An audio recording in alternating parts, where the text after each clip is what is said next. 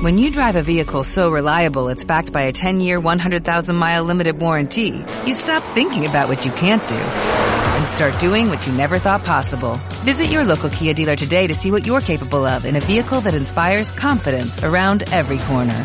Kia, movement that inspires. Call 800-3334-KIA for details. Always drive safely. Limited inventory available. Warranties include 10-year 100,000-mile powertrain and 5-year 60,000-mile basic. Warranties are limited. See retailer for details.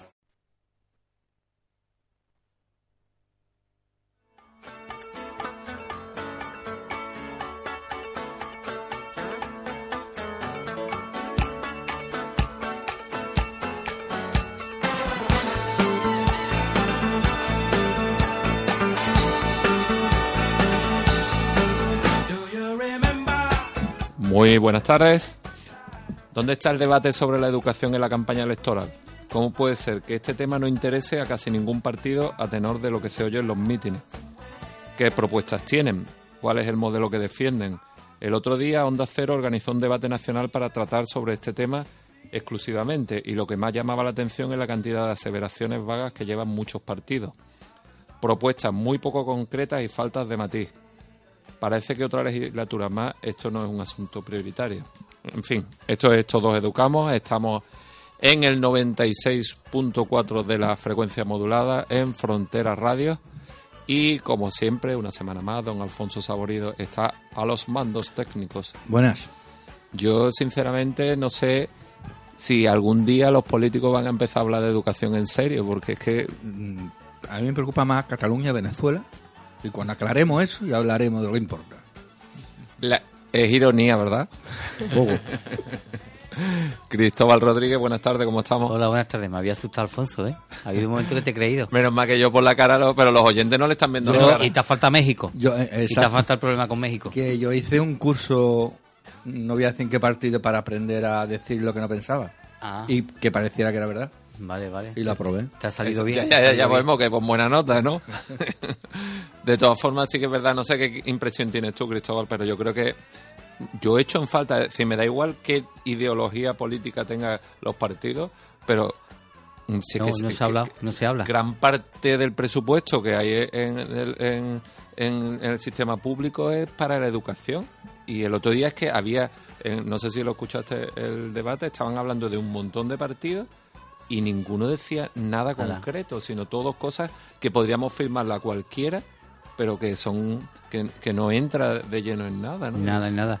Y parece que es como un tema que no tiene importancia o bueno, no, no la tiene, puesto que si no saldría y se hablaría. No sé si yo es que hay mucho miedo, yo a mí me, es mi opinión, ¿eh? yo creo que es que realmente decir algo controvertido en ese aspecto puedes pisar muchos cambios. y esos son votos. ¿Sabes lo que pasa?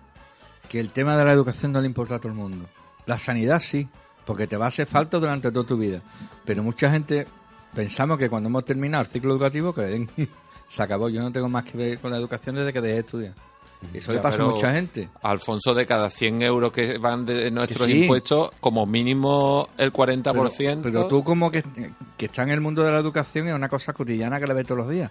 Pero aquí hay mucha gente que cuando termina de estudiar ya le importa tres pitos el, mundo de la educación, el sistema. Es verdad, y en parte lleva razón. Es decir, que cuando tú sales... Yo agradecería de verdad, antes de votar, saber qué opinan cada partido político en el tema educativo y no lo que yo sospecho, sino que lo yo, digan. Yo, por ejemplo, nunca miro qué opinan sobre el deporte, como no me importa.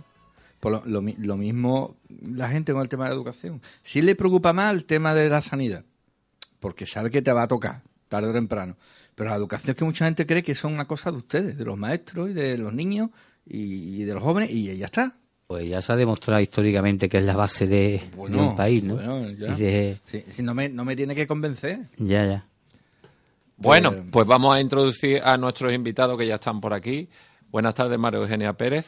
Hola, buenas tardes. Ella viene, ella es eh, eh, colaboradora habitual del programa. Ya es plantilla. Está en plantilla, la tenemos en plantilla fichada, aunque el sueldo no sea muy bueno, pero bueno. No pasa nada. Y María Eugenia mm, viene algunas veces a hablarnos de su asociación o la asociación a la que pertenece, que es J Inter, pero hoy viene a hablarnos de la otra asociación con la que colabora, que es la Asociación Juvenil Bululú.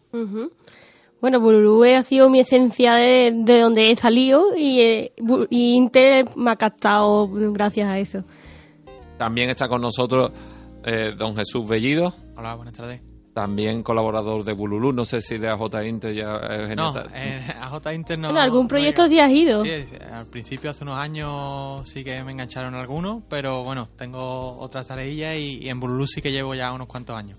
Sí, además, aparte que ya al- eh, algunos programas que le hemos dedicado a Bululú, pues una asociación que lleva ya muchos años en Jerez y que ha hecho muchas cosas buenas por la juventud en, en nuestra ciudad y por el barrio de la Granja en particular al principio. Ahora ya supongo que hay usuarios de, de todas las barriadas, ¿no? Sí, ahora mismo tenemos usuarios de todo Jerez entero.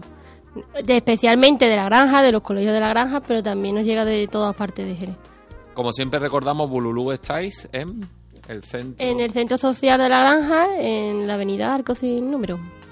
Y como siempre, siempre tenéis muchas actividades y realmente eh, tenéis ahí ya fechas puestas de un año para otro que se mantienen, ¿no? Sí, ahora estamos planificando la gala de carnaval, pero todos los sábados hacemos actividades de 11 a 1 en el, en el- en el patio del colegio de la granja, que nos lo tienen cedido porque está al lado del centro social. Y hay veces que hacemos salidas, ah, hemos hecho este año en la Plaza Arenal varias actividades, como por ejemplo el Día de la Paz, que estuvimos, estuvo ¿Qué hicisteis el Día de la Paz? Fueron un grupo a hacer una actividad en la que promocionaron que era para ellos la paz, para los niños. Porque nosotros intentamos educar un poco en la positividad, no en la negatividad. Entonces usamos más la palabra paz que no violencia. Entonces trabajamos con los niños mucho ese tema. Eso para gente joven como sois vosotros, que estáis casi acabados de salir de la adolescencia o casi. ¿Qué supone trabajar con niños pequeños o con niños más pequeños? Hombre, a quien de verdad le guste y sienta esa preocupación tanto por el tema de la educación como por el tema infantil, o quien, como es el caso de muchos de nosotros, lleve en Bululú desde pequeño, ¿no? Porque en Bululú trabajamos con niños desde 6 a 18 años y después, posteriormente, tienen la opción de hacer el curso de monitor que tenemos interno en Bululú y quedarte como monitor. Entonces, eh, muchos de los que ahora somos monitores hemos sido antes niños y lo que queremos es seguir la esencia de Bululú, seguir que Bululú siga existiendo y que sigamos educando en valores y formando personas pues comprometidas, socialmente implicadas y, y que tengan pues unos valores acordes a lo que a lo que pensamos. Porque la verdad es que eh, antes estábamos hablando de educación, pero esto es educación también. Y además, yo creo que educación de la que pesa y cuenta, porque muchos chiquillos a lo mejor no se acuerdan de muchos contenidos académicos, pero sí que se acuerdan del carnaval que hicieron en tal, o la, eh, lo, el lo que hicimos el Día de la Mujer o el Día de la Paz. El no los campamentos, ¿se acuerdan de todos los campamentos en los que han ido? De todas las temáticas que hemos hecho. Eh, Vosotros normalmente tenéis campamentos el mes de verano y hacéis a lo largo del año alguno más. Sí, hacemos uno de invierno y algunos grupos hacen de primavera. En esencia es el de verano y el de invierno, que suele ser en noviembre y el otro en julio. Hablemos de la gala del carnaval. Venga, hablemos de Vamos a ello. ¿Qué tenéis preparado este año? Eh, pues mira, desde eh, la tenemos este sábado, este mismo sábado que es 30 de marzo, en la sala Paul, desde las 2 de la tarde. Eh, por la mañana tenemos la actividad que realizamos todos los sábados con los niños. Esta vez, en vez de hacerla en el Centro Social La Granja, nos la hemos llevado para hacerla directamente allí en la sala Paul. Y, y bueno, a las 2 hemos organizado una paellada, tenemos barra con precios pro- pro- po- po- Populares. populares. Eh, y luego una actuación breve de nuestros niños en los que han preparado unos cantes, unos cuplés. Y hemos hay varias agrupaciones de carnaval que han colaborado con nosotros y van a actuar de manera altru- altruista, eh, como son La Manada, que viene desde Cádiz, es una semifinalista del gran concurso de... de- Imagino que el nombre va con segundas, claro. Sí, exactamente, exactamente. Eh, porque además las agrupaciones con las que nosotros contactamos también queremos que tengan un mensaje acorde a nuestra asociación. Entonces, pues efectivamente viene la manada, viene la chirigota Narcos de la Frontera, chirigota Mister Hierro. Como has dicho, narcos. Narcos de la Frontera. Eh, chirigota Mister Hierro, chirigota Los del Bar, la comparsa Déjate de Milonga. Y eh, tenemos también una última incorporación que es eh, la plazolita. Eh, además de la comparsa del puerto, los cacerolas. Son las agrupaciones que han venido voluntariamente y, y van a hacernos pasar una tarde de, de risa y letras letras que, no, que nos van a llegar. Letras reivindicativas Exactamente. y letras que conciencien y sensibilicen. Exactamente. incluir a la de nuestros niños, ¿eh? Sí, que sí, la sí. hemos preparado los monitores con ayuda de algunos excomponentes de chiricota y comparsa, en la que los niños están encantadísimos, han hecho su disfraz, van a estar muy bien, para el que lo quiera ver. Al hilo de lo que vais diciendo, mm, yo he dicho antes que en medio de la conversación íbamos a introducir un, un tema musical, porque esta semana, eh, no, la semana pasada, eh, un grupo de Jerez que se llama La Tarambana ha publicado un disco, un disco nuevo, que además está haciendo algunas cosas en las que creo que el sábado se va a hacer allí en la gala de carnaval. Y me gustaría presentarle a nuestros oyentes el tema que han sacado primero, que Alfonso se llama La más guapa de la feria. Y como además es una canción muy festiva y que tiene que ver con pasárselo bien y divertirse, yo creo que nos viene muy bien escucharla para ilustrar la entrevista. Por cierto, la canción está colabora alguien que a ti te gusta mucho, Cristóbal. Ariel Roth canta en Sí, esta sí, canción. lo, lo he escuchado ya y lo he ¿La has visto. sí, sí. no? Pues vamos a escucharla. Abra paso a la más guapa de la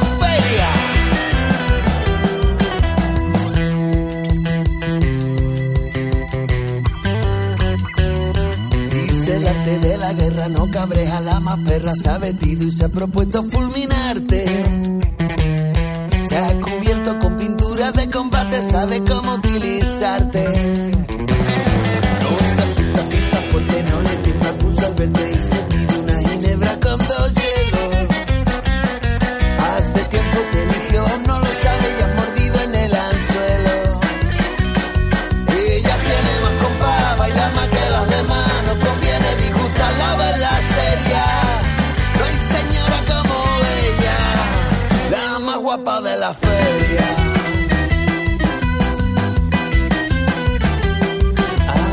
Paso que ella pasa y si te pisa no haya guasa, no te atrevas a levantarle la voz. Que se acerca y te dice al oído, la que manda aquí soy yo. Mm, No te subas a la parra, ya te tiene entre sus garras, ha mordido y hoy no soltará su presa. Suavemente te susurra tu mirada, seré tuya si me besas. Ella tiene más compás, baila más que las demás, disfrutarlo, verla seria. No se esconde a la más bella, la más guapa de la feria. La princesa se atrevió, se pinchó y no se durmió. Aprendido y ahora sabe que es la dueña. No hay señora como ella, la más guapa de la feria. La más guapa de la feria.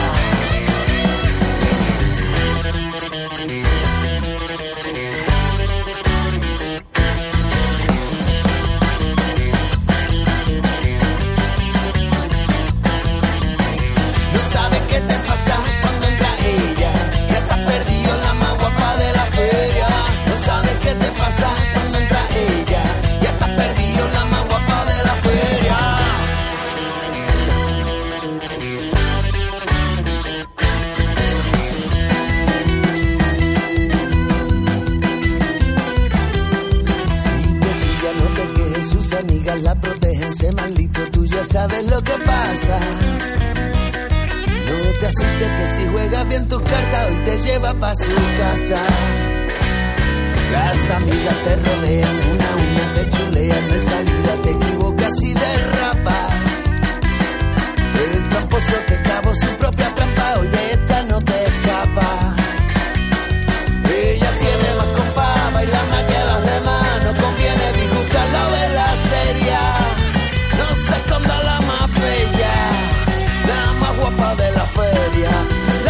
Se atrevió, se pinchó y no se durmió. Aprendido y ahora sabe que es la dueña.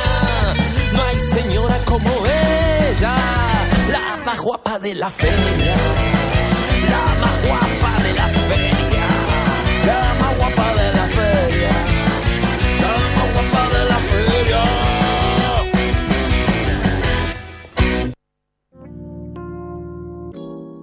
La Tarambana, nuestros amigos de la Tarambana, que además este año mm, tienen ya bastantes conciertos preparados. Eh, no sé qué os parece, ¿os gustaba? ¿La conocíais? Tiene buen ritmo, no la conocía y la verdad que me la he apuntado para después buscarla bien. Yo también. La verdad es que eh, los conciertos montan unos buenos holgorios. De lo que se escucha en la canción es la realidad. Bueno, Estábamos comentando entonces que, que va a haber esa, en la gala carnavalesca, eh, suponemos que es gratuita, ¿no? Las personas pueden ir a verlo allí sin problema, es libre, ¿no? Pueden ir todo el que quiera. Es, es totalmente gratuita. Está abierto para cualquier persona, joven, niño, padre, madre, familia, que quiera venir a participar y a colaborar. Porque realmente nosotros hacemos esta gala porque necesitamos recaudar dinero para la asociación, porque nosotros somos todos los monitores, somos voluntarios y lo único que recibimos es ciertas subvenciones que podemos Material, tener. más que nada. La subvención principalmente que recibimos es, es materiales que nos vienen muy bien para que los niños puedan realizar las actividades, pero luego tenemos otros gastos, eh, principalmente en seguros se nos va al año, tenemos dos seguros de una cantidad importante que tenemos que amortizarlo y bueno, pues somos un colectivo autogestionado y nuestra forma de financiación, la típica de venta de sudaderitas, camisetas, pulseras eh, papeletas y bueno, algunas galas y eventos como este que intentamos hacerlo eh, algunas veces de forma benéfica. Hemos recaudado eh, alimentos, hemos recaudado eh, productos de limpieza para entrar a las asociaciones y este año pues vamos a intentar sacar un poco de dinero para tirar para adelante unos cuantos meses más. Mm. Entonces, hemos dicho que este año es la sala Paul, con lo cual, ¿a, a partir de qué hora comentabais? A partir de las 2, desde las 2 estamos allí con la paellada y después ya toda la tarde actuaciones, incluso la cena, que, que hasta las 12 de la noche vamos a estar allí a, esa- a echar una, una gran tarde. Supongo que el, el ayuntamiento colabora cediendo la sala Paul, supongo. Y eh, independientemente de eso, em, ¿tenéis preparado mm, de cara a lo que queda el resto de, de, de año? ¿Ya empezáis a preparar el campamento? que es lo que estáis empezando Bueno, estamos a planificar? Eh, vamos a tener diferentes eventos pequeños. Estamos preparando ahora mismo un vídeo reivindicativo sobre el barrio de la Granja, porque vemos que, que es un barrio que todavía está un poco abandonado, de que hay muchas barreras arquitectónicas todavía en el barrio, eh, que hay mm, bombo de basura que o insuficientes bombos de basura, porque hay muchas cosas en el suelo.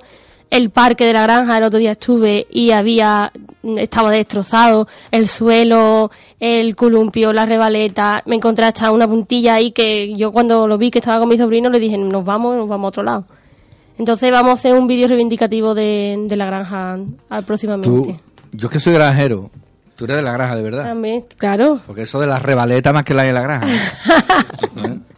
Te digo una cosa en la granja, puedo. Eh, la granja hace ocho años creo que fue, el último año de Pacheco, quitaron todo lo que eran las calles y tal, y hicieron una barriada de cemento. Tú te caes en la granja y te partes la cara, literalmente, vamos. Que es cemento y ahí hace una calor en verano. Y yo ah, prefiero llenarme los pies de fango, como había antes, que lo que hay ahora. Es una de las Tremendo. barriadas más populosas de Jerez, viven muchos miles de personas. Y además hay, un, hay otra cuestión que nadie se da cuenta, de que es que cuando hicieron los aparcamientos, lo hicieron para gente pobre, pensando que los pobres compramos coches chicos. Pues ahora no cabe ni un coche en un aparcamiento. Eso sospecho que en, en la mayoría de las barriadas pasa, ¿no? Porque en muchas comunidades dicen, pues no te compro un autobús, ¿no? Pero eh, la verdad es que No, hay pero es que- personas que a lo eh, mejor tienen problemas de No, movilidad y pero es que necesitan un un vehículo. coche que te compres tú hoy no cabía. Es cierto. Los coches son anchos. Bueno, menos mal que yo me compré los chicos. Entonces, eh, ¿cómo reaccionan los chiquillos cuando hacéis actividades de este tipo reivindicativas? ¿Son conscientes de que hay deficiencia o hay que mostrársela? son conscientes, porque además lo viven ellos día a día. Y cuando nosotros hacemos las actividades para que ellos eh, piensen y reivindiquen en eso, porque nosotros como que los empujamos un poquillo, les damos la mano para acompañarlos, pero realmente esto lo hacen ellos.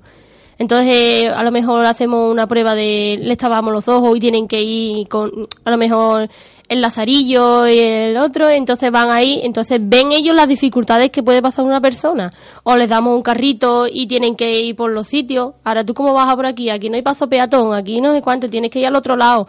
Entonces, ellos mismos lo, lo piensan. Y poco a poco. Eh, eh, os comentaba antes que eh, tenéis un vídeo reivindicativo, reivindicando un espacio público que parece que, bueno, En podría la Plaza tener- Bululú, exactamente. Exacto. Entonces, si Alfonso puede ponernos un poquito de, de- del audio de este vídeo, el audio número 5, y ahora comentamos un poco en qué situación está, ¿no? Porque esto es del año pasado. de- Sí. No sabemos.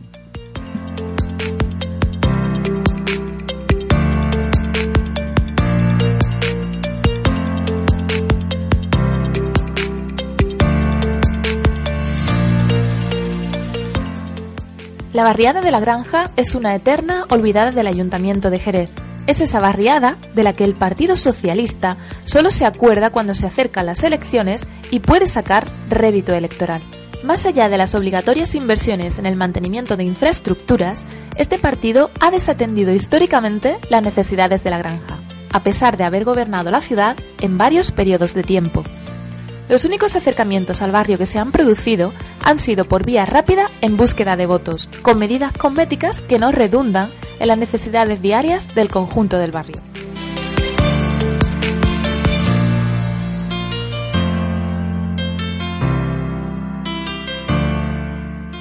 Día tras día, comprobamos cómo el estado de sus calles y sus plazas es manifiestamente mejorable y que el Ayuntamiento de Jerez no actúa para cubrir demandas muy básicas.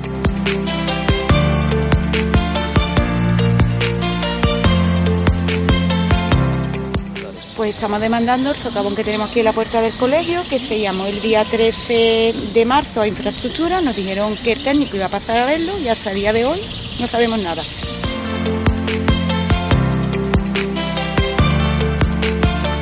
En las obligaciones cotidianas, donde debe estar un ayuntamiento al pie del cañón, el Partido Socialista se olvida del barrio. Sin embargo, mantiene otros intereses que le aportan un... Bueno, era solamente a, a modo ilustrativo. ¿Qué ha pasado con eso, María Eugenia?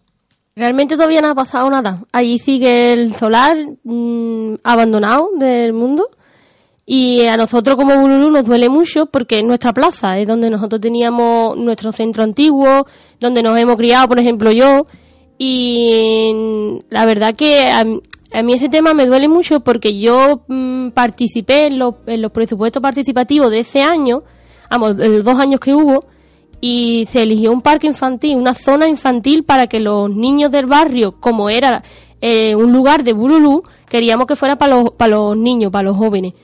Y ahí se quedó, nos mintieron, realmente nos sentimos engañados y eh, parece ser que va a hacerse una casa de hermandad o ahora todavía no se sabe, está como un poco cubierto ahí, que no se sabe realmente, porque no se lo puede regalar a la iglesia, a- al, bueno, al soberano, que, que yo entiendo que ellos necesitan una casa de hermandad, pero es un espacio público en el que ya está presupuestado un parque infantil. Entonces, eh, a, nosotros como Bululú vamos a luchar hasta que podamos, a que eso sea un parque infantil o una zona de ocio para el barrio, no para una casa de hermandad. Ahora es buen momento porque con las elecciones es más fácil sacar compromisos de los distintos partidos, ¿no crees? Para bien y para mal. La- Claro. También lo aprovechan la casa de hermandad para, para sacar. Claro, ahí hay una lucha, a ver si... Pero que nosotros no estamos en contra en ningún momento de que se haga una casa de hermandad donde ellos puedan, que no es... Pero ese sitio en concreto no porque es ya está presupuestado en unos presupuestos que hicimos hace años. Entonces es algo como que es engañoso. Entonces yo perdí mi tiempo allí. Entonces ¿para qué eran los presupuestos? Entonces que pueden hacerlo en otro sitio, que la grada es muy grande, o incluso en otro lugar. Eso pero decir que Jerez no- precisamente nos falta espacio. ahí todo lo que queramos. Y yo creo que en ninguna barriada, más una barriada como La Granja, que tiene mucha gente joven, pues necesita desde luego espacios para los chavales. Eso es Sí. Bueno, pues también estaba- hemos tenido tiempo para la Bueno, que estaba diciendo que antes estábamos comentando que hablamos de Bululú, Bululú, pero también os decía que a lo mejor alguien que se haya conectado ahora y os esté escuchando, a lo mejor no sabe tanto de vuestra asociación, de vuestra historia, de quién sois, cuándo empezasteis. A mí me gustaría que brevemente le dedicáramos un momento eso, a que la gente os conozca. Eh, bueno, Bululú fue en el año 1988, fue cuando ha establecido el, el año un poco de inicio, porque sí que fue un poco dubitativo, ya que fue un grupo de jóvenes que al principio colaboraba con la, con la iglesia de la parroquia, luego estuvo eh, en la biblioteca, eh, tenían una, una especie de ludoteca y a partir de ahí fueron formando lo que es un poco Bululú y centrándose en lo que es a día de hoy un centro de educación en el tiempo libre. Es decir, desde Bululú educamos a, a niños desde 6 a 18 años, como he dicho antes, en su tiempo libre y en, ocio, en ofrecer alternativas de ocio, en educación en valores, socialización. Eh, lo que queremos un poco es, es trabajar para que eh, esos niños que en un futuro sean, sean adultos sean personas eh, comprometidas, íntegras, y, y, bueno, entre todos crear un mundo mejor en definitiva, ¿no? Estamos de acuerdo con, con muchos movimientos estamos, sociales. y estamos abiertos a cualquier propuesta. Nuestros niños quieren hacer una actividad un viernes, un jueves, un miércoles, da igual. Nosotros estamos dispuestos, tenemos una sala para ellos, para que lo disfruten y para que y para que preparen lo que quieran. En Navidad hicimos un encuentro de, de juegos, tuvo una parte de juegos de mesa que ellos nos lo pidieron, después hicimos un skate room de Navidad, o sea que, que nosotros vamos innovando y mediante ellos nos van di- pidiendo cosas o vamos ahí buscando algo que le pueda llamar la atención. ¿Sois muchos monitores ahora? Mm, No de 20, ¿no? En Sí. torno a así, un numerito más o menos 18. Es muy difícil el compromiso que, que tiene Bululú de muchas horas que le llamo, porque yo no hay día que no vuelva después de las 11 a mi casa, porque estoy en Bululú, y pero porque yo quiero estar en Bululú y porque yo me comprometo a hacer ciertas actividades y porque a mí me apetece. Pero que gente encuentre ese tiempo para dedicárselo a algo que cree y a un futuro mejor es muy difícil ahora, actualmente. ¿Qué grupo de edad? Bueno, has dicho de 6 a... De 6 a 18 años tenemos, eh, tenemos cuatro grupos de, de edades que están pequeños, que lo forman de 6 a 8 años. Las edades son orientativas porque dependiendo luego de las características del niño, pues a lo mejor lo, lo vemos mejor en un grupo o en otro, pero más o menos orientativamente eh, de 6 a 8 años están en pequeños, de 9 a 11 aproximado en mediano, de 12 a 14 en mayores y de 15 a 18 están en, en jóvenes. Ya una vez pasados jóvenes tenemos lo que es el, el, el curso de formación para, para Monitor, realizar que tú has monitor, comentado. exactamente. Si alguien quiere buscarnos en nuestras redes sociales, a JBululú, eh, tenemos Facebook, Twitter, Instagram o incluso nuestro correo electrónico que es jbululú.gmail.com. Bueno, y antes de acabar, porque sabemos que tenéis otros compromisos, háblanos un poco de proyectos que hay en AJ Inter. Pues mira, futuramente tenemos el mes de abril, que como habéis estado hablando antes de los políticos y eso, pues vamos a hacer la segunda parte del proyecto en cuestión de confianza, que es More y Better, mm, eh, oh, ahora no me acuerdo, más y mejor.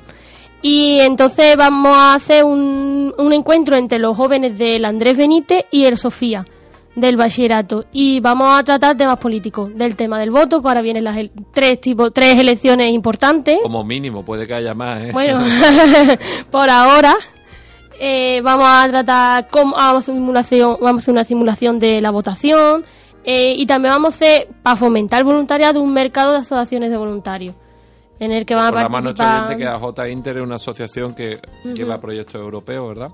Ya hacemos proyectos europeos y también llevamos el servicio voluntario europeo, por si alguien, bueno, que ahora se llama el Cuerpo Europeo de Solidaridad. Y si alguien está interesado en hacer algo, estamos buscando ahora mismo mm, gente para venir aquí y también para enviar. Eso a es muy Francia. interesante porque muchas veces escuchamos a adolescentes decir, a mí me encanta viajar, pero cuesta mucho dinero. Y dices, bueno, ¿te gustaría viajar y además aprender? Claro. Es una manera...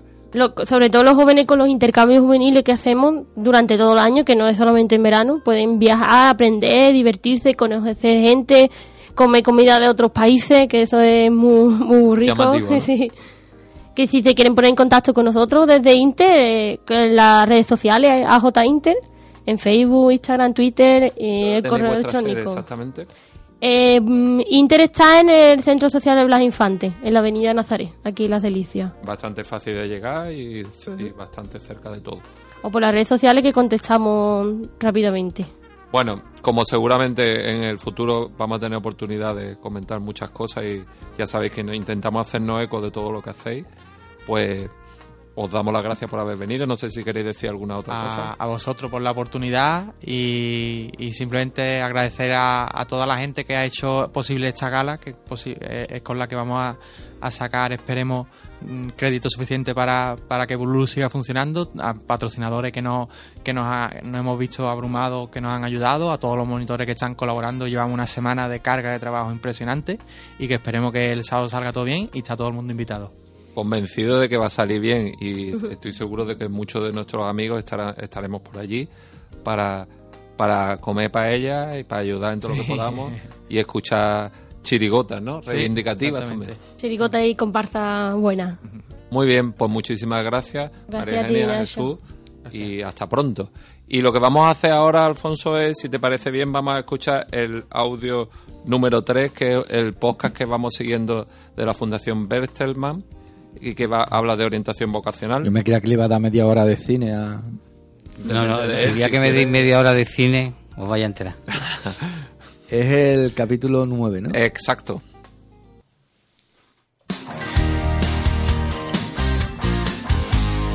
¿Cómo orientar profesionalmente a tu hijo?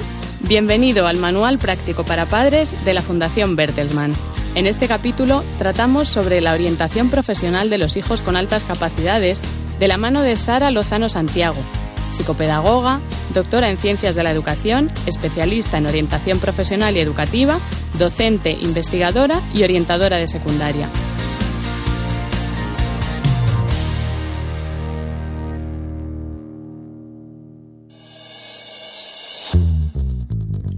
A menudo caemos en el error de pensar que las personas superdotadas, con altas capacidades o aquellas que tienen claramente desarrollado un talento no necesitan orientación, y esto no es así.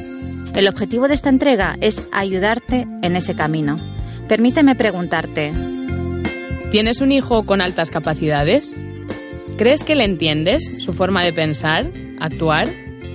¿Cómo te sientes al querer ayudarle a decidir? ¿Crees que por tener altas capacidades puedes o tienes que hacer algo diferente? ¿Conoces a alguien que pueda estar pasando por tu misma situación? Tener altas capacidades no es solo ser muy inteligente y tener un gran talento, es sentir la vida de manera diferente, con alta sensibilidad e intensidad. Es Ser más consciente de barreras o conflictos al tomar decisiones. Ser precoz en cuanto a decisiones vocacionales y encarar un proceso de decisión más complejo entre lo que soy y lo que puedo llegar a ser, lo que hago y lo que puedo llegar a hacer. Es saber canalizar su gran curiosidad y asumir que al igual que el resto es único e irrepetible y te sigue necesitando junto a él. ¿Sabías que existe solo un 0,2% de la población diagnosticada de alta capacidad, cuando la cifra real está entre un 2 y un 5% de la población? Las razones, por un lado, falta de información y sensibilidad, por otro, por desconocer la utilidad de identificarles, genera muchas dudas. Hay dos ingredientes principales para cocinar este plato. Saber qué son las altas capacidades y saber cuáles son los procesos de toma de decisiones académico-profesionales. Para mí, descubrir que Nacho tenía altas capacidades fue un alivio. Empezamos a encontrar respuestas a muchas cosas que no entendíamos y ya teníamos algo de información para ir avanzando. Por altas capacidades debemos entender al colectivo de personas susceptibles de experimentar y mostrar altas capacidades a nivel intelectual, aptitudinal, creativo y de sensibilidad social y personal. Son personas sobresalientes, jóvenes con capacidades excepcionalmente superiores.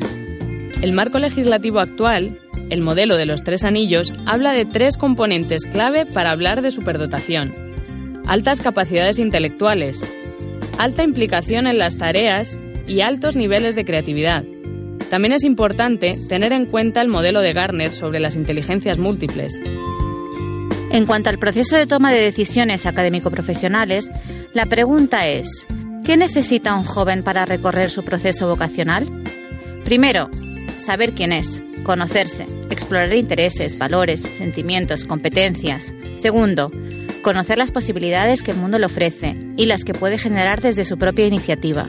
Tercero, el proceso requiere elegir, actuar y evaluar. Aquí es donde podemos todos acompañar a tu hijo de forma específica. ¿Y si introducimos en la batidora estos dos ingredientes?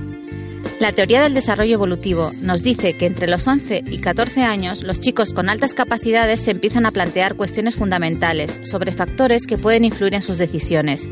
Deciden su carrera a través de dos procesos. Selección, valoración y eliminación de opciones en conflicto con uno mismo y compromiso para llevarlas a cabo. Otro enfoque habla de intereses profesionales. Son personas con un doble perfil que puede evolucionar a lo largo de la adolescencia, o con un amplio abanico de talentos e intereses o con un área de interés muy restringida. En este caso, orientar consiste en aprender a afrontar la indecisión y la inseguridad, buscar información y formaciones fiables y reconocer y seleccionar métodos para tomar decisiones. Teniendo esto en cuenta, te propongo encontrar momentos para reflexionar y el uso del término acompañar como papel clave en este proceso. Paséate acompañando a tu hijo. Observa, escucha, anima, facilita, muestra y suscita cuestiones, deja hacer y ayuda, redescubre y disfruta con él en su proceso de realización personal. ¿Cómo hacer su ruta vocacional más interesante y provechosa? Facilítale experiencias de aprendizaje, cuéntale historias profesionales de otras personas. Ayúdale a hacer self-insight, ese darse cuenta derivado de la reflexión. A ser realista en sus intenciones, a aprender a anticipar las consecuencias de sus decisiones. Estate ahí, ante miedos, inquietudes, sin juzgar, acompañando y respaldando, incluso en el fracaso. Cree tú mismo que explorar es positivo. Dale tiempo para invertir en él mismo. Ayúdale a priorizar focos de interés, reconocer principio y fin de actividades, a sentirse satisfechos con el camino. Facilita oportunidades de encuentro con otros chicos con intereses comunes. Si tienes una hija, ayúdala. Puede sentirse insegura, tender a aspiraciones menos altas, querer camuflarse como mecanismo de defensa. Por último, atentos a trampas del camino. Las ideas o pensamientos irracionales generan ansiedad o evitan tomar decisiones. Aprender a elegir exige aprender a renunciar y eso no siempre hace sentir bien y requiere de un esfuerzo. Después de todo esto, ¿sigues pensando que los chicos con altas capacidades no necesitan ayuda para tomar decisiones? Párate a pensar sobre algunas cuestiones. ¿Conoces personas interesantes para conversar con tu hijo? ¿Cómo has planteado el periodo de vacaciones? ¿Has pensado en alguna salida interesante? ¿Le has animado a realizar su propio proyecto? ¿Analizar sus intereses y alternativas? ¿Qué comentarios le realizas sobre lo que hace, su carácter, amigos, lo que le gusta? ¿Cómo le ves? ¿Conoces algún modelo de toma de decisión para ayudarles? Te propongo algo muy sencillo. Hacer un listado ordenado de aspectos clave. Definir alternativas. Eliminar y elegir alternativas. Trazar objetivos y plan de acción. Valorar y si es necesario reescribir el estado, volvemos a empezar. En momentos críticos de decisión, ofrécele conversar contigo u otras personas. Plantéale preguntas sobre el valor del trabajo, el estilo de vida que imagina, inquietudes y miedos. Si no encuentra profesiones que encajen con él, anímale, recuérdale que es un gran creativo y que puede encontrar respuestas en el emprendimiento. Te propongo también cinco claves para pasar a la acción. Sé facilitador de experiencias. Facilita su autonomía investigando. Sé un observador objetivo, un detector vocacional. Ofrécele el cariño que le dé seguridad para tomar decisiones importantes. A pesar de la inseguridad que provoca elegir, considerar todas las opciones aporta madurez al proceso. También te ofrezco tres avisos para el corazón. Controla y canaliza tus miedos. Pasa del tienes que hacer al dejar hacer. Construye puentes, no murallas. Ojo con proyectar tus expectativas. Se trata de acompañar, Lee esta lista con la tranquilidad de que ya estás haciendo lo más importante, dedicarle tiempo y lo mejor de ti mismo a la relación con tu hijo. Retomando el plano académico y profesional, te planteo varias estrategias para acompañar a tu hijo en su orientación y para que él mismo pueda vivir su proceso de manera autónoma. Propuestas para ayudarte a orientar mejor a tu hijo. Traza tu línea del tiempo profesional, fechas y eventos que han marcado tus decisiones. Compártelo con tu hijo y evita dar consejos. Aprovecha situaciones cotidianas para dialogar, que comparta contigo cómo se siente y qué piensa en relación con su futuro. Para ellos, el valor de este tipo de comunicación se multiplica. Propuestas para ayudar a tus hijos a orientarse profesionalmente. 1. Explorar el terreno, descubrir oportunidades, favorecer el encuentro con otros chicos con talento, en persona o a través de novelas o biografías de personas de su interés. 2. Escribir su cuaderno de viaje o grabar notas sobre ideas, emociones, experiencias, sucesos, sueños, preguntas o proyectos, con personas con las que se encuentra bien o que le gustaría conocer. Releerlas le puede ayudar en sus elecciones. 3. Tener momentos zen. Practicar alguna técnica de relajación y toma de conciencia sobre el aquí y ahora. Momentos de encuentro con uno mismo de reflexión y tranquilidad interior, necesarios para tomar decisiones importantes.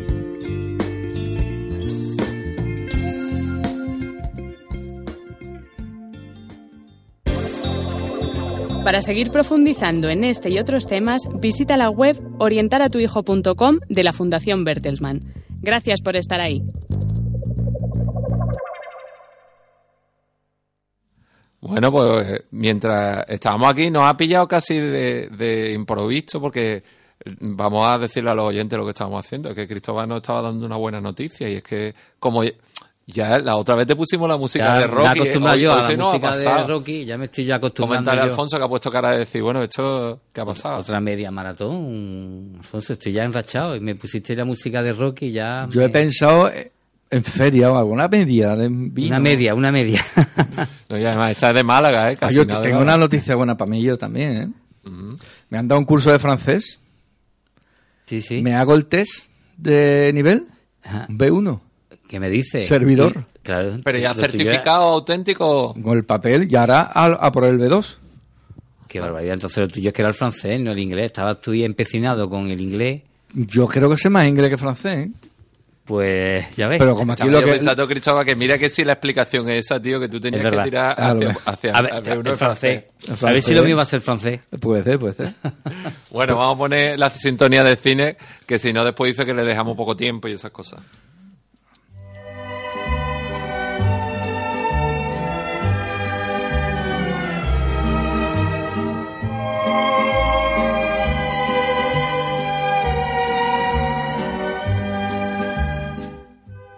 Bueno, pues vamos a hablar un ratito de, cine y hoy pensé cambiar un poco el, el registro. No, no sé por qué me vino la inspiración.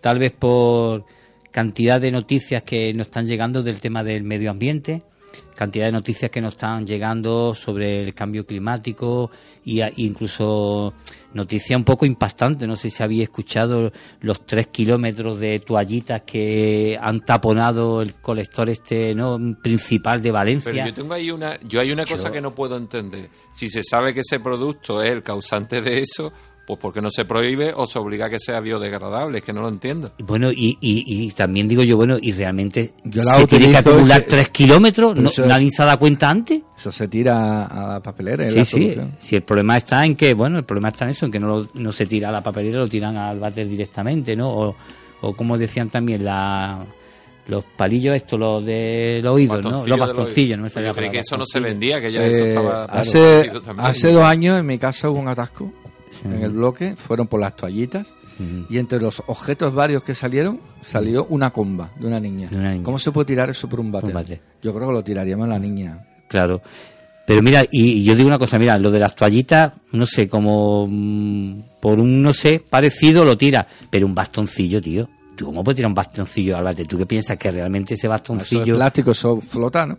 Digo yo. ¿no? Bueno, el caso es que... Pero yo me hice consciente de que, mm, en verdad, mm, mucho, deberíamos hacer actividad educativa en ese punto, porque yo llevo a los chiquillos aquí a las calandrias y te das cuenta de que eh, es muy chungo que te recojas la basura en el sentido de que tú la tiras y dices, ya está, ya Hay no la veo. un- hay Pero un- es- tenemos un problema ahí muy serio. Aunque Claro. hable de la competencia, hay un programa muy bueno que el que hace Julia Otero mañana viernes, precisamente a las 3, con un señor que es ecologista, ahora no me acuerdo el nombre, gallego, creo que se llama. Y una de las partes es, te van diciendo cosas y tú tienes que saber a qué contenedor lo tiras. No es fácil, ¿eh? No, no. Hombre, siempre está lo del tema de la gente cuando tira cerámica que piensa que eso es lo de los cristales y no es. Ni la bombilla. Y las bombillas, ¿cierto? Bueno, en definitiva, que tantas noticias que estamos recibiendo últimamente, como decía, del medio ambiente, de cuidar la naturaleza, de todo lo que es el cambio climático, que es que ya no hay duda, es que lo estamos padeciendo, es que lo estamos viendo, es que lo estamos sintiendo. Bueno, Bueno, este, este año bastante, ¿eh? Mira el, el tiempo que llevamos. Bueno, me hizo pensar eh, en qué, qué diría el cine del tema del, del medio ambiente, ¿no? Aquí eh, hemos expuesto muchas veces que, que el cine es un vehículo que, que nos puede servir para transmitir conocimientos. Sabemos que el cine nos enseña y nos pone en contacto pues con, con otros mundos, nos pone en contacto con otras civilizaciones y en definitiva también el cine nos pone en contacto con, con la naturaleza. Y pensando en, en esta idea, dije, oye, ¿qué, hay por ahí de cine y, medio ambiente? Bueno, pues he encontrado varias películas que se podrían incluso considerar documentales, pero no son tales porque realmente tienen un formato de, de película. Y como digo, son películas que tocan de lleno el tema de- del medio ambiente y desde mi punto de vista tienen un valor no solamente por lo que enseñan, sino por la calidad de la técnica y de cómo están realizadas estas películas. Una de las peli- primeras películas que quiero comentar se llama Océanos, es una película, digamos, reciente, que es del año 2009, y la película Océanos, bueno, pues ya nos podemos imaginar que de lo que va a tratar precisamente es de, de los mares, lagunas tropicales, el tema del círculo polar, y en definitiva, bueno, pues todo lo que es la importancia del agua para, para este planeta Tierra. Eso, Océanos, perdona, Cristóbal, se lo he escuchado a Alfonso decir, es que la Tierra no debería llamarse Tierra. Debería llamarse agua, quizás, ¿no? Sería mucho mejor. mucho mejor.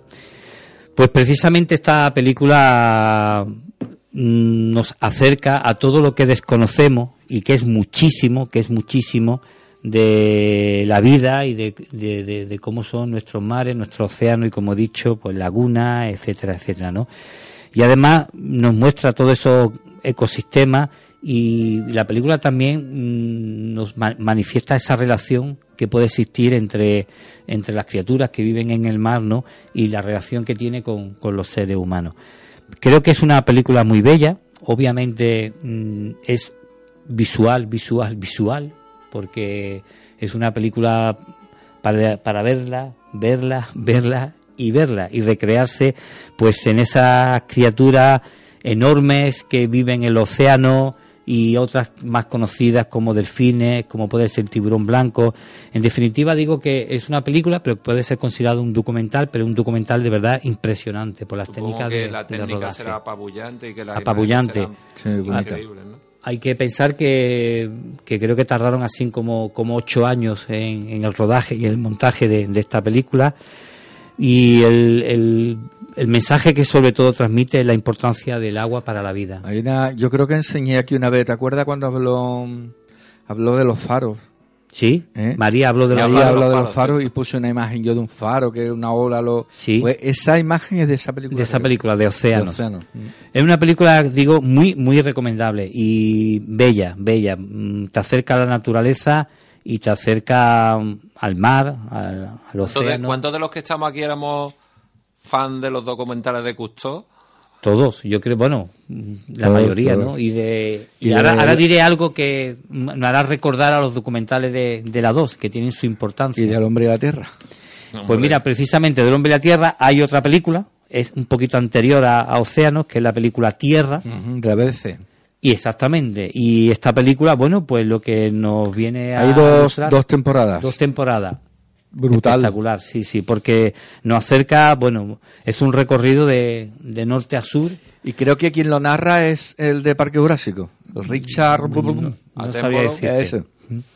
Bueno, y nos cuenta la vida, la vida de, de- de nuestro planeta, de, como digo, de norte a sur, y además mm, a lo largo de las cuatro estaciones de- del año, con lo cual, pues podemos ver cómo es el invierno en determinadas zonas de- del planeta, o el verano, cómo es la primavera, y sobre todo nos acerca a conocer el- los contrastes que hay, ¿no? Lo- conocer las diferencias que hay entre una zona y otra de- del planeta Tierra, cómo esas distintas partes de- del planeta pues tienen cada uno sus condiciones y cómo son la, la, la vida, cómo es la supervivencia en, en esta zona y lo mismo, ¿no? Nos atrae todo lo que puede ser mm, plantas, como puede ser animales y también la relación que hay de la naturaleza con, los con los seres humanos.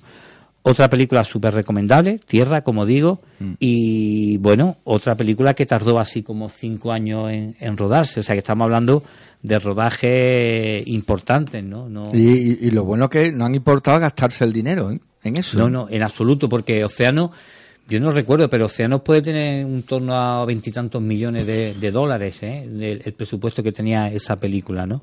El- la película Tierra nos acerca, yo tengo aquí anotado a por lo menos 200 localizaciones, pasa por 26 países y, por supuesto, nos acerca también a conocer las especies que están en peligro de extinción y, sobre todo, también eh, llama mucho sobre el asunto del calentamiento global.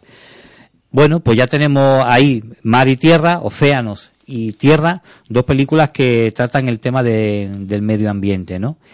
Y también bueno, voy a parar aquí antes de, comentar otro documental. Y de- decía, bueno, ¿y, por qué traer este cine aquí a, nuestro programa de Todo Educamos y por qué a esta parte de, cine? Bueno, porque yo creo que tiene un valor importante estas películas, sobre todo con los, con los más pequeños.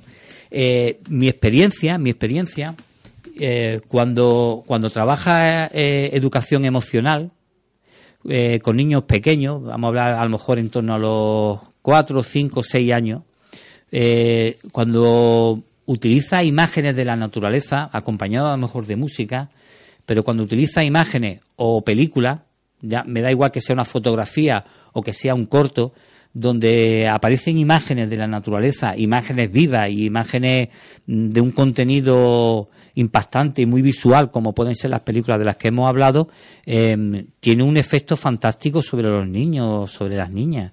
Eh, porque este tipo de, de películas, este tipo de, de imágenes, mm, no solamente que capta la atención de ellos, sino que te das cuenta como mm, es una manera como de atender ciertas curiosidades, te das cuenta como ellos despiertan también, evidentemente, la curiosidad por, por lo que están viendo. Y mi experiencia me dice que crea unas emociones muy positivas, muy positivas en los niños, ¿no? El, el visualizar la naturaleza y el conocer el mundo animal, el conocer el- la vegetación, el conocer en este caso, como hemos hablado, de, los mares, de los océanos, de las criaturas que hay tan impresionantes y tan enormes ¿no? en, en- estos en océanos y como digo mm, me llama la atención cómo veo eh, la, la reacción que veo yo en, en estos niños no de manera que tengo la sensación cuando eh, han visualizado estas imágenes que ahí estamos estimulando sentidos. Ahí estás creando ecologistas. Probablemente, probablemente, Te- te- sin darte te cuenta lo estás haciendo. No sé si os acordáis, cuando yo tenía 14 años vi Verano Azul. Y hay un capítulo que yo creo que eso se puede poner hoy, que sigue igual de actual, no sé si os acordaréis, yo es que me lo sé de memoria, que aparece un vertido, que luego esto lo, viví- lo he visto yo en el puerto, ¿eh? Llega al mar, un montón de peces muertos, los niños se asustan en la playa, Y se llama el capítulo No matéis mi planeta. Y los niños recogen la basura de la playa y, y estamos hablando del año 80 y eso se me ha quedado aquí grabado. Grabado. Pues sí es verdad que también es una manera de acercar a la naturaleza y de concienciar a los niños, a las niñas de la importancia que tiene cuidar de, del planeta. Y también tiene otro efecto, que es un efecto, vamos a llamarlo un poco relajante, es un efecto también muy positivo, que es el de armonía. Mm, A mí esto, claro, años después me hizo pensar, eh, claro, esa asociación entre los documentales de la 2 y la siesta. Probablemente probablemente entrábamos en, en- en- en un momento de paz interior eso de visualizar animales la naturaleza y en, en aquel momento a lo mejor no había tanta técnica co- como ahora y creo que tiene un poder relajante. De hecho de hecho eso también lo he experimentado cuando tú tienes un poco a- al grupito alborotado y tal, en el momento que tú pones imágenes de, de animales como la que estamos hablando y algo de musiquita de fondo, los niños se van aplacando y los niños se van relajando y entras en un estado, pues yo que diría que hasta de armonía, ¿no? Entre el Eso- hombre y la naturaleza. Eso lo consigue Vivaldi en la primavera, ¿eh? que, que llegas a escuchar hasta el pastor durmiendo la Durmiendo. siesta. Yo soy de los que piensa que gracias a los documentales de las dos conocemos muy bien a los suricatos. Ah, bueno, eh. Sí, sí. son grandes estrellas en los Sí. documentales de las dos, ¿no?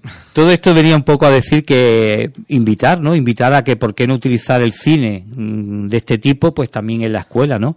Y también me hacía pensar y decir que a veces la televisión no es necesariamente siempre la caja tonta, como se suele decir, sino que transmite muchas veces, pues, cosas importantes Pues como yo- esto, ¿no? Yo me Y- creía que ibas a hablar del día de mañana, de la película. No, no, esa no.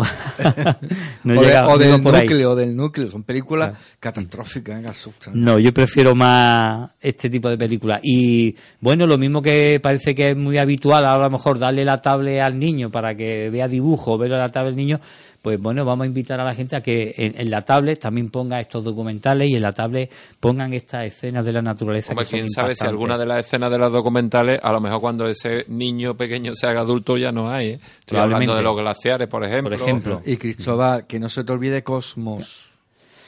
Cosmos. Bueno, lo que pasa es que como estaba buscando más, Pero es- el- el porque esa Cos- más película. No, pero el, el Cosmos de Carl Sagan tiene mucho de, de, de la- de la Tierra. Ya, ya. Y- y- Pero es más película. Ese sí es bueno, película. realmente tiene, es verdad que tiene argumentación. Pero digo Cosmos el antiguo, no Cosmos el moderno, el antiguo. Eh, que a mí me gustan los dos. ¿vale? No, Vamos sí. a tener problemas ahora. No, problemas no, pero me gusta más el primero. Hombre, sí, es cierto. Tiene Bueno, su- dentro su de, de este cine y naturaleza y cine documental en naturaleza, luego tenemos algunos muy recomendables que lo tenemos muy cerquita. Hay un documental que o una película que es Guadalquivir, Mm. que está muy bien rodada, es muy bonita, es muy bonita y la tenemos aquí cerquita porque ese documental pues, viene a hacer el recorrido, creo que es desde Cazorla, ¿verdad? Sierra Morena hasta terminar en Doñana. Es que a mí me y, pareció y un- se, eh, se invirtió mucho y con una técnica muy buena el rodaje de, de Guadalquivir. Yo no me imaginaba que el Guadalquivir era así hasta que viese. Hasta que lo ves, ¿verdad? No te imaginas que hay zonas. En de- absoluto, vamos, es que te parece que te ponen y te- Es no que- te dicen no, te que dicen que es, está el Amazonas. dices tú, ¿eh? que un un trocito del Amazonas. Igual que, igual Cristóbal cuando la isla mínima, que no tiene nada que ver el tema, Ah, bueno, impresionante. pero las imágenes, Claro, se- se- no- eso- no te lado- imaginas que eso está ahí. Eso está aquí al lado de mi casa. Sí, ahí está, sí está, sí, sí. Y luego, para terminar, dos documentales muy reivindicativos y muy interesantes, ya un poco quizás para, para alumnos, alumnas un poquito más mayorcitas, que una es, bueno, de lo que hemos hablado, un océano de plástico, que, que voy a contar, ¿no? Precisamente habla de la contaminación de los mares por, por el tema de los plásticos. También muy impactante, porque no te puedes imaginar el daño que hacen los plásticos en- al agua, al mar, al océano, y interesa. Y terminar con un documental que es muy recomendable y muy fácil de localizar, que se llama Comprar, Tirar, Comprar. Eh, es un documental eh, que elaboró Televisión Española hace algunos años y que habla de la historia secreta de la obsolescencia mm, programada. Es muy interesante, es muy fácil de ver porque te mete la página mm, web de Televisión Española y es fácil localizar el, el- el documental que se llama Comprar, Tirar y Comprar. Y eh, fueron así como tres o cuatro, años de investigación sobre la práctica empresarial de lo que es una reducción deliberada ¿no? de la vida de un producto precisamente para incrementar su, su consumo. Y claro, esto que podemos pensar que está relacionado con el hecho de gastar dinero, por decirlo así, la empresa lo que quieren es que vender y que tú compres y gastar, eh, pero claro, se nos olvida una cosa, que eso tiene unas consecuencias importa- importantes para el medio ambiente. Entonces, para terminar, recomendar ese documental, como digo, comprar, tirar, comprar, sobre la ah, obsolescencia programada, que también es muy interesante. Y yo creo que le hace reflexionar mucho a la gente un poco más, más joven. Eh, yo, eh, hay un ejercicio por ahí que lo hice yo una vez, que llamado Los niños le tiene que venir muy bien, que es medir la cantidad de basura que generas tú, solo. Y yo que vivo ahora solo, es increíble la basura que genero yo. De plástico, de papel, de cartón. y de- Incluso intentando no generarla. Eso, in- in- intentando no generarla, ¿eh? Es increíble, ¿eh? Es increíble. Pero lo- sí, y, y- y te sientas hasta impotente porque es que tú mismo vienes del mercado cargado de plástico por todos lados. Así es. ¿Y hay algún movimiento, bueno, aparte de nuestras compañeras que nos están ya... El movimiento de las chicas que vienen. No, pero hay un movimiento, eh, ya se están haciendo virales en las redes sociales, gente que, por ejemplo, está intentando vivir sin usar ningún tipo de plástico y demás, y, y ves que incluso se están, a- es- hay supermercados donde ya están poniendo los productos a granel para que tú te puedas llevar los botes y pero es que lo, lo último que ha dicho Cristóbal, mira, tengo en mi casa un escáner Canon que no me vale. Tengo una cámara web que no me vale. Y el otro día en la tablet mía voy a hacer una hoja de cálculo, su dispositivo ya no es para esta versión. Mm. Pero si funciona, ¿qué, qué hago? ¿Me lo como? Mm. Cinco años, cuatro años, cinco años. Esa es la vida que tiene, así es.